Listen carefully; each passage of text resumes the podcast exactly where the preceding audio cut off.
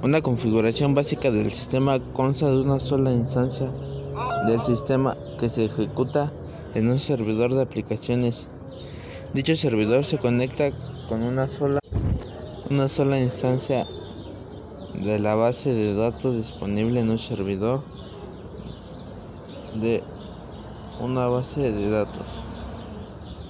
Su infraestructura también se ha configurado para el despliegue debe configurarse de mensajería adicional los cuales permite al sistema enviar datos a los sistemas externos y recibir datos del sistema externo utilizando colas.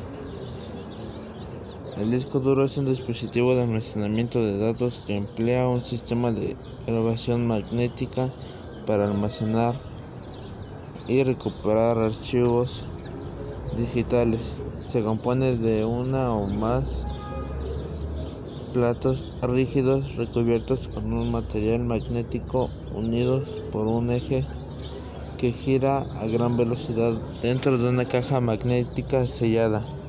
Las unidades del disco duro son tipo de memoria no volátil que retienen los datos almacenados incluso cuando están apagados.